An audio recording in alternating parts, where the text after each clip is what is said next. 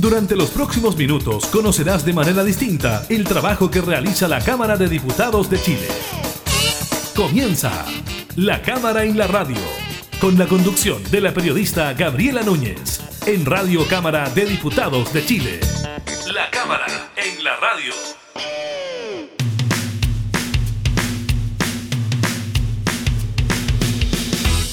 Hola, ¿qué tal? ¿Cómo están? Bienvenidas y bienvenidos a un nuevo programa de la Cámara en la Radio. Estamos junto a ustedes, como siempre, entregando información legislativa y temas eh, de actualidad. En esta oportunidad estaremos conversando con la diputada Andrea Parra, del PPD, presidenta de la Comisión de Gobierno Interior de la Cámara, sobre los resultados de la segunda vuelta de las elecciones de gobernadores regionales.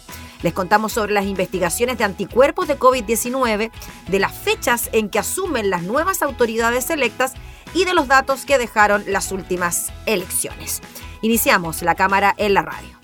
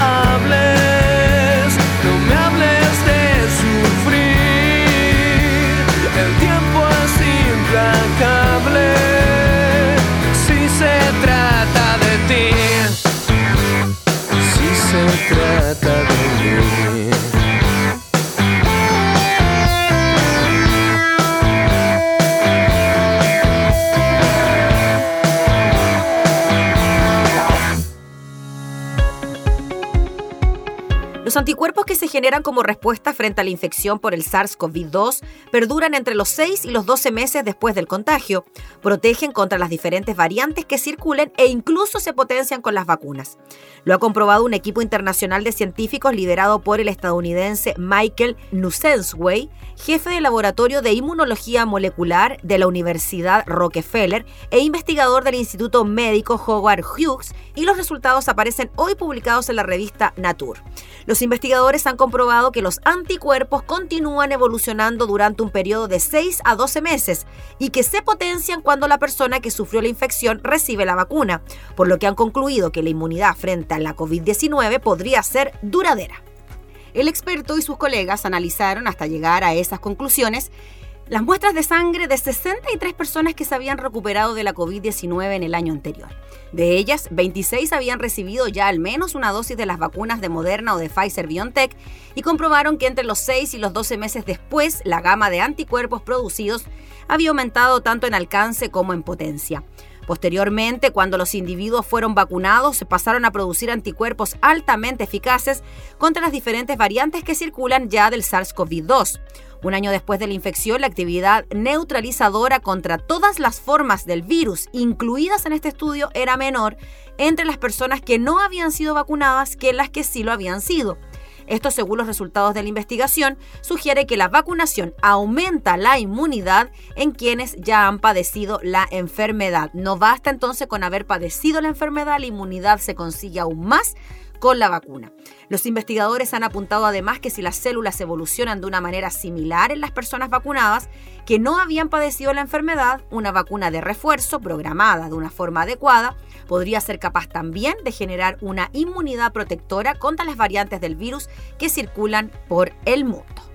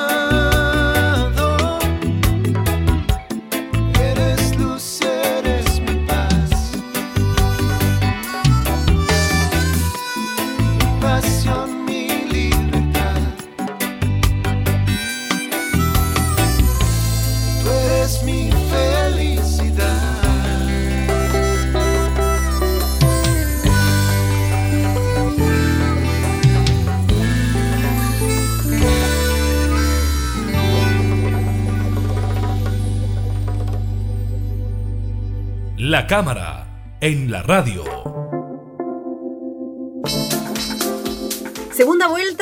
Las elecciones para gobernadores regionales. Ya tenemos resultados, ganadores, perdedores. Pero hay un dato que preocupa y de sobremanera. Tiene que ver con la abstención que se registró en esta segunda vuelta de gobernadores regionales, donde la participación no llegó ni siquiera al 20%. Vamos a hablar de lo que ocurrió durante este fin de semana con la diputada Andrea Parra, presidenta de la Comisión de Gobierno Interior. ¿Cómo está, diputada? Muchas gracias por recibirnos. Bueno, eh, con, eh, con, sensaciones encontradas, contenta a nivel nacional. Yo soy una parlamentaria que pertenece a Unidad Constituyente y Unidad Constituyente le fue muy bien en, esta, en estas elecciones. Obtuvimos prácticamente 12 gobernaciones, eh, arrasamos en estas elecciones, pero también con mucha autocrítica, porque de verdad esta es históricamente la elección con menos participación eh, en, el, en, todos los procesos eleccionarios de Chile. La verdad es que eh, eso debe prender las alarmas de todo el mundo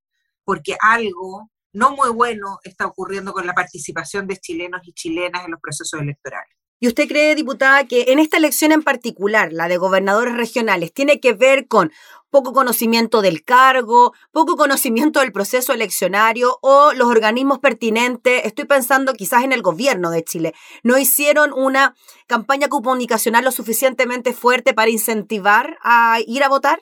Bueno, yo creo que hay una combinación de, varias cosas, Gabriela. Eh, evidentemente estamos en, medio de una pandemia, con además cifras altas, hay mucho temor todavía respecto de salir a la calle, eh, particularmente de los grupos que tradicionalmente son los que más votan.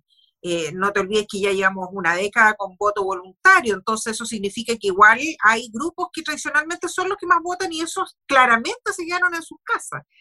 Eh, pero también, ¿no es cierto?, hay un proceso, como, como tú mencionabas, de mucho desconocimiento de lo que significaba la elección de un gobernador regional, y, por supuesto eso incidió brutalmente. Ahora, eh, creo que eh, eso se puede notar en la diferencia que hay entre la última elección del 15 y 16 de mayo, que fue prácticamente un mes de diferencia, con esta, porque en esa elección tuvimos una participación de un 43% y en esta en promedio de 19%. Entonces, con un mes de, diferencia. Entonces, hay claramente una desinformación respecto del cargo, eh, un desinterés respecto de lo que ello representa.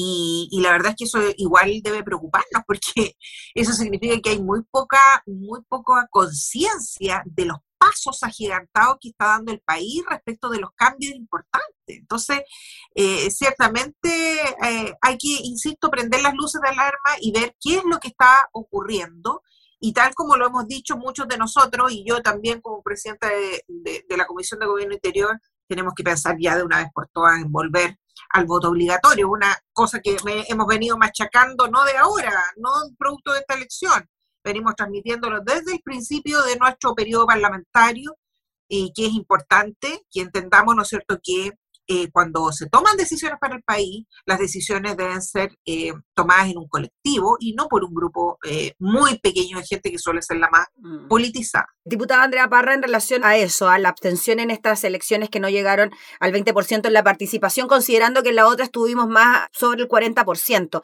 tampoco es una cifra para celebrar. El 40% también se habla de un proceso de participación bien bajo. Ahora el 20%, claro, podría llamarse un descalabro. ¿Qué le parece a usted que nos quedemos entonces en la calle, que nos quedemos con la solicitud de la calle, de la protesta, de la manifestación. Y al momento de los que hubo, cuando realmente tenemos el poder de decisión y de voto, los chilenos se están quedando en las casas. Bueno, sin duda. Mira, fíjate que eh, el escenario, cuando uno lo empieza a analizar, bueno, la metropolitana, eh, de alguna manera, pareciera que esta batalla tan dura, tensa y campal que se dio en la, en la gobernación, produjo un interés eh, un poquito mayor y se logró, digamos, la más alta participación, eh, que bordeó el 26%. Eh, pero sin embargo hay regiones en las cuales, como la nuestra, bordearon el 13%, en Antofagasta el 12%.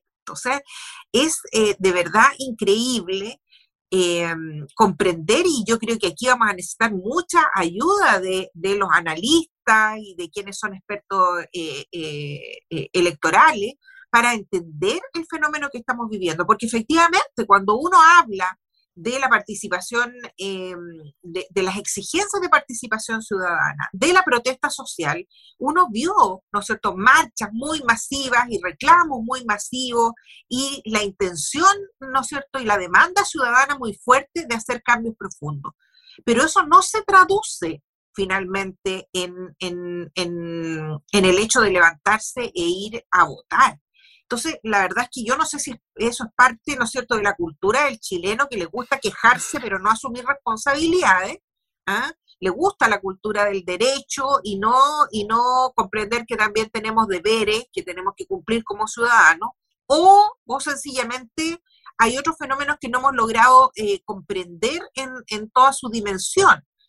Eh, hay algunos que sostienen eh, que la oferta de candidatos no era la mejor, pero yo también creo que eso eh, quedó absolutamente desechado en las elecciones del 15 y 16 de mayo, Gabriela. Mm. Porque si hubo elecciones donde hubo eh, oferta de candidatos y de candidatas, fue precisamente en aquella época. Teníamos largos listados de candidatos a concejales, alcaldes, a constituyentes, una variedad enorme. Eso yo creo que lo que falta es tomar conciencia del poder transformador que tiene el voto y que evidentemente reclamar desde cómodamente desde el sillón de tu casa sencillamente no, provoca, no provoca ningún cambio en las políticas públicas del país. Diputada, y en cuanto a los resultados, usted decía que usted estaba así como de dulcida gras, ¿no? Con lo que ocurrió por los resultados de unidad constituyente, pero claro, en su región, en la región de la Araucanía, la cosa fue la única región donde eh, finalmente ganó un candidato independiente, pero con apoyo de Chile Vamos.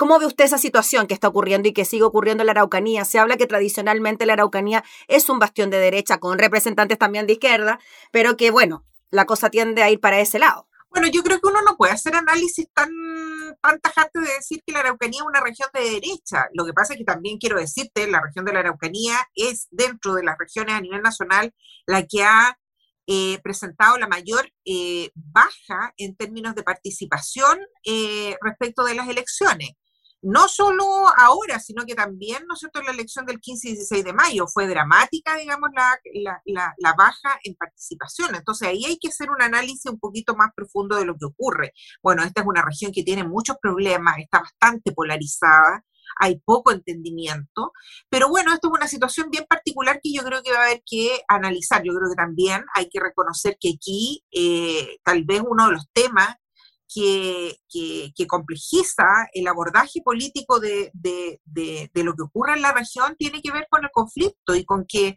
además hay un cansancio y hay que eh, asumir, asumir lo que es así, hay un cansancio de la ciudadanía respecto de los hechos violentos. Eh, es, es, es, duro estar todos los días escuchando balazos, estar eh, presenciando quemas de camiones, estar eh, eh, y ver que esto se, sencillamente se desbordó en los últimos años, porque antes había un cierto control, una cierta contención, pero ahora está absolutamente desbordado, vemos armamento de grueso calibre en todos lados y yo creo que por ahí también hay un fenómeno que hay que analizar. Pero esa es, como te digo yo, una situación bien particular de la región de la Araucanía, que no necesariamente em, ocurre. Eh, eh, sin duda, el, gran perdedor en estas elecciones es, es eh, el conglomerado gobernante, es Chile Vamos. Yo no me atrevería tampoco, sí, a ser tan tajante de respecto de que nosotros, Unidad Constituyente, fuimos los grandes ganadores, dado, ¿no es cierto?, las cifras de abstención. Lo que sí creo que este es un aliciente para nosotros para quienes eh, hemos intentado hacer una política, una, una, buena política, una política no de la descalificación ni de la división entre buenos y malos, ni desde el púlpito predicando eh, respecto, ¿no es cierto?, de que nosotros somos impolutos y el resto eh, este, son los malos. Creo que esa, esa mirada, ¿no es cierto?, de, esa, esa, campaña tan dura que vimos entre, entre la candidata Oliva del, Frente Amplio y el, el hoy gobernador eh, Orrego, marcó un poco la pauta de la política que no queremos. ¿ah? Esto de... Eh, vamos, destruyamos los 30 años, eh, démosle la última estocada, por nombrar algunas de las frases célebres que tuvo la candidata Oliva. Eh, creo que eso, eso también marca una pauta de lo que no debemos hacer, porque sin duda todos hemos cometido errores, el Frente Amplio también los ha cometido, el PC también, Unidad Constituyente, Chile Vamos, pero eh, creo que eh, las diferencias deben marcarse con las ideas y no con la descalificación hacia el otro. Y por lo mismo, diputada, ¿usted cree que con esto se puede proyectar lo que pueda ocurrir de aquí a fin de año con las próximas elecciones? Se lo pregunto por los resultados de la misma, lo que ocurrió en Santiago, donde finalmente la gente optó por el candidato Rego, que representaba la unidad constituyente, y como usted decía, se eligió también quizás una persona que sonaba más preparada para el cargo. ¿Cómo lo ve usted en relación a eso? ¿Por qué cree usted que finalmente, por una diferencia que en un momento se vio muy superior para Karina Oliva, pero después llegaron otras comunas y bueno, la diferencia mayor la obtuvo Rego, finalmente se lleva el triunfo? Pero ¿por qué cree usted que la gente optó por Claudio Rego en vez de Karina Oliva? ¿Por la persona o por lo que representan políticamente? Bueno, nadie puede, nadie puede negar que eh, Claudio Rego es una persona que tiene trayectoria y, mucha trayectoria de terreno. Si Claudio Rego fue alcalde, digamos, y siempre en todos los espacios donde él estuvo en, el ámbito territorial, siempre hizo un muy buen trabajo. Es recordado con cariño, con afecto, pues, particularmente por su cercanía con la gente y por su amplitud de, de mirada. Y yo creo que ese fue su gran sostén, sin duda. Y también eh, creo que hubo elementos, porque yo creo que Karina Oliva tiene muchos aspectos positivos, tiene algunos aspectos negativos, pero tiene también algunas cosas positivas. Eh, pero creo que hay algunos elementos que fueron bastante decisorios respecto, ¿no es cierto?, de su campaña. Este apoyo, y permítanme en esta oportunidad estar con Gabriel Boric, este, este apoyo de Maltés, digamos, a, a Karina Oliva creo que le jugó muy en contra todos sabemos, ¿no es cierto? Y, ya se ha instalado claramente la mirada que hay respecto de em, este, este sector de Pamela Giles, que es un sector, ¿no es cierto?, que responde mucho, digamos, a la cosa popular, a la inmediatez, sin tener, digamos, una visión de país y menos un programa.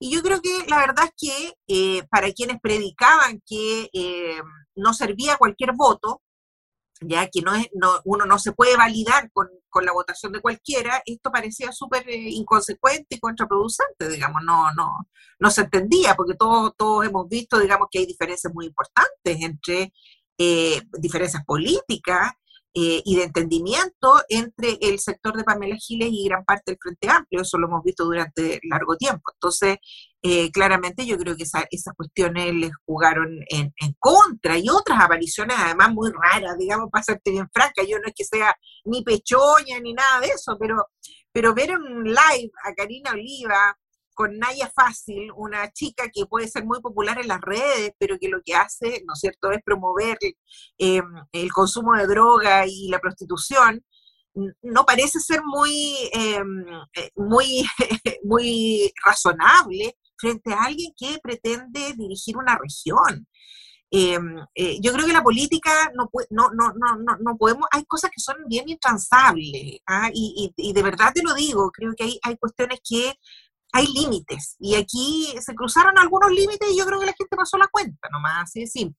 Diputada, finalmente, ¿usted cree que aquí también importó harto el voto de derecha para la elección de Claudio Rego? Eh, bueno, ese es un discurso muy frente amplista, digamos. Ellos quieren, quieren eh, instalar aquello que se gana con la derecha. Lo cierto es que yo no creo que los votos de derecha, los votos de izquierda, los votos del Frente Amplio, los del voto o los votos del PC valgan menos que los de unidad constituyente. Eh, lo que yo sí creo, ¿no es cierto?, es que la gente tiene, toda la gente de cualquier sector tiene el derecho a elegir a su, a su gobernador. Hemos visto que la gente que está profundamente politizada es bastante poca, ¿ya? La gente que adhiere a los partidos políticos como militantes eh, y, absolutamente politizados son bastante menor. La mayoría de la gente se identifica con ciertas ideologías. Eh, y evidentemente yo creo que eh, eh, aquellos que pregonaban que la centro izquierda estaba muerta y que había que destruirla y que había que hacerla desaparecer, bueno, equivocaron el camino. Creo que no es así. Yo creo que la gente eh, quiere raciocinio, quiere reflexión, quiere madurez, quiere cambios también, sin duda, quiere cambios. pero eh, eh, cambios, ¿no es cierto?, que vayan por el camino de la institucionalidad, que vayan por el camino, ¿no es cierto?, de, una reflexión profunda y no, ¿no es cierto?, de la destrucción ni, ni de la descalificación, ni menos, ¿no es cierto?, de imponer modelos añejos que ya en el mundo eh, probablemente no han dado resultados. Cortito, diputada, para finalizar, ¿cómo proyecta la elección primaria, que es la que se viene ahora ya en un año plagado de elecciones, la próxima es la primaria? Bueno, ahí va a haber primarias, las primarias, ¿no es cierto?, eh, legales se van a dar entre, en el caso del, conglomerado PC eh, Frente Amplio, entre Jadwe y, y Boric. Yo la verdad es que mm, creo que ahí eso está bastante decidido, digamos, no creo que Boris tenga muchas posibilidades frente a, a, a Y en el caso de Chile Vamos, también creo, digamos, que está bastante, está bastante decidido, por mucho que algunos intenten hacer aparecer a Sichel como alguien que de verdad puede ser competitivo con, con la la verdad es que no lo creo. Puedo equivocarme, no sería la primera vez que me equivocaría, pero te estoy dando mi impresión personal. Yo creo que en esa primaria va a ganar claramente Joaquín Lavín, digamos. Ahora, yo creo que el verdadero, el, el, verdadera, la verdadera eh, primaria, eh, primaria, eh, si es que se da, si es que se da, digamos, porque uno tiene sus dudas finalmente si vamos a ser capaces de hacer primarias convencionales, no, fuimos capaces de mm. hacer primarias legales, y tengo mis dudas si vamos a poder ser capaces de hacer convencionales, va a estar dada con lo que va a ocurrir en unidad constituyente. Creo que ahí hay muchos ojos puestos, sin duda. Eh, Paula Narváez es una gran candidata, eh, pero también estamos conscientes que ha tenido dificultades para eh, avanzar en el nivel de conocimiento especialmente. Yana Proboste está ahí guardando silencio, pero tiene muchas fortalezas también, un gran liderazgo femenino tan, tan relevante como el de Paula.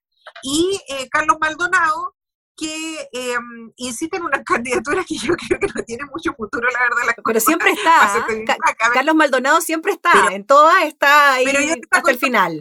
está con sombrero por el valor que tiene eh, de seguir ahí marcando los espacios para, para el Partido Radical. Si así, sería fantástico. Yo creo que sería bueno que pudiésemos tener una, primaria convencional y si no, si somos capaces, ¿no es cierto?, de tener un candidato o candidata de la unidad, pues bienvenido sea. Y yo creo que de ahí sí va a salir el próximo o la próxima presidenta de Chile. Ya pues, diputada Andrea Parra, nos quedamos con eso entonces y estaremos analizando lo que pase, porque elecciones nos quedan para rato este año, así que ahí estaremos conversando de nuevo. Gracias, diputada, que esté muy bien, que tenga buena semana. Sin duda, un abrazo. Gracias la diputada Andrea Parra, presidente de la Comisión de Gobierno Interior, hablando sobre la segunda vuelta de la elección a gobernadores regionales.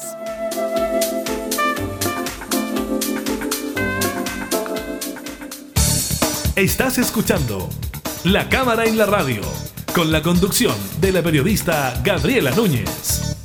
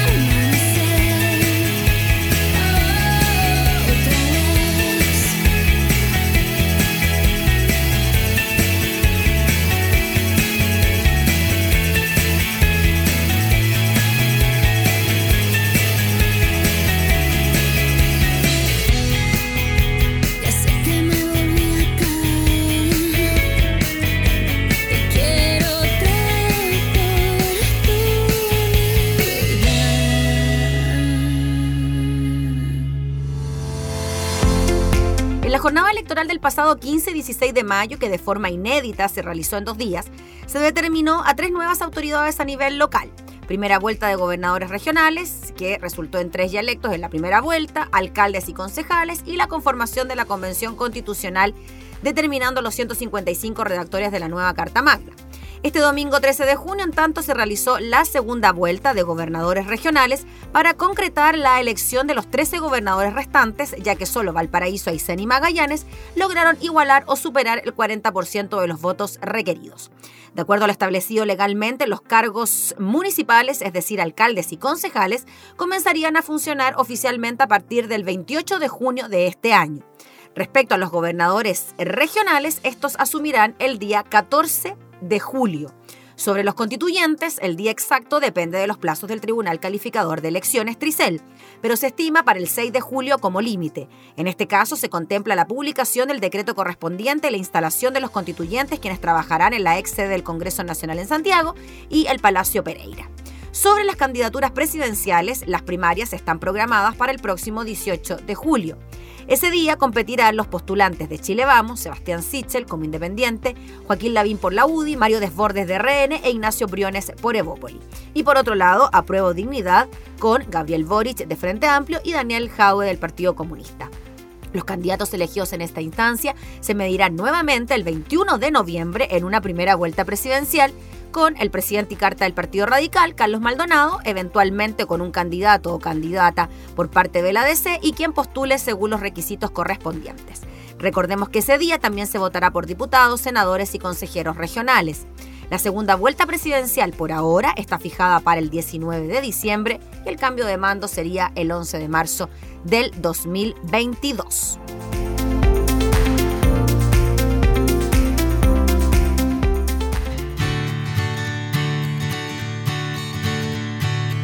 20 cuentos antes de dormir, la amarga sinfonía de partir. Y en esa aflicción, atada esta locura, está tu voz, esta es su voz. Los minutos van marchando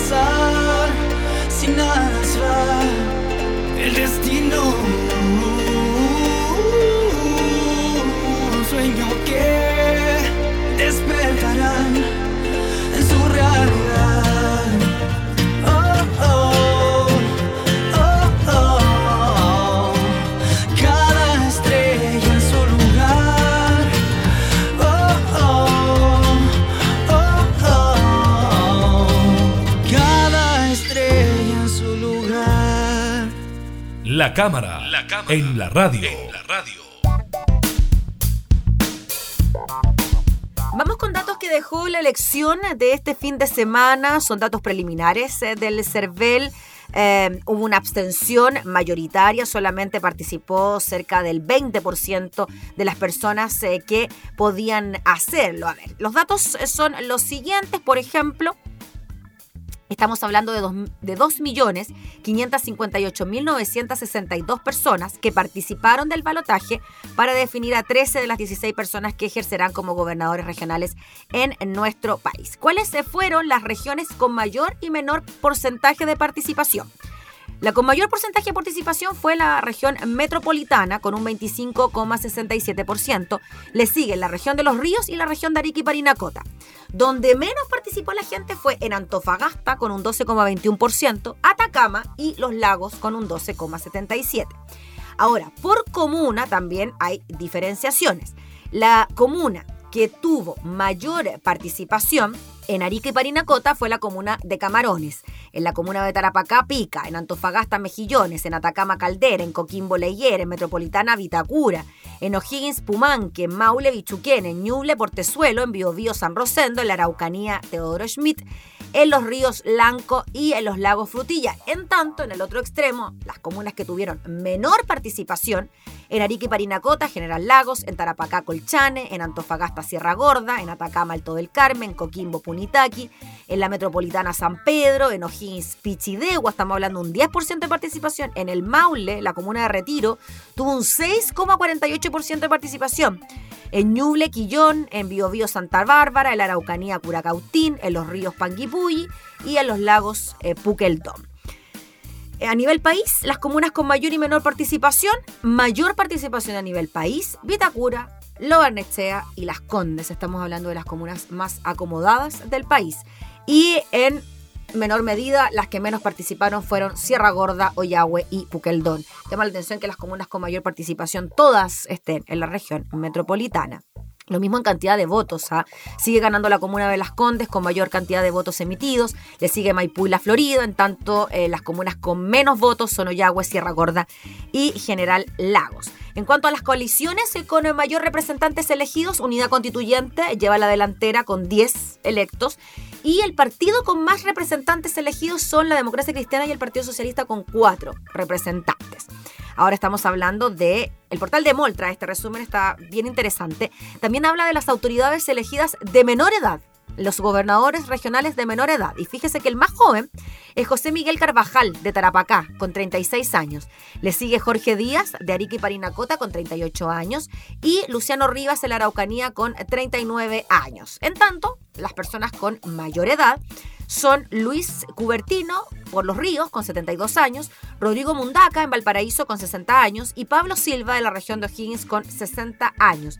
Las profesiones que más se repiten, fíjese usted, cuatro ingenieros, tres profesores y tres trabajadores o asistentes sociales. Y eh, finalmente los candidatos que obtuvieron mayor número de votos fueron Claudio Rego en la región metropolitana con 785.023 votos, Rodrigo Díaz en Biobío con 127.692 votos y Luciano Rivas en la Araucanía con 70.804 votos. Estamos hablando entonces de los resultados de estas elecciones, de esta segunda vuelta para gobernadores eh, regionales que lamentablemente tuvo una escasa participación ciudadana. No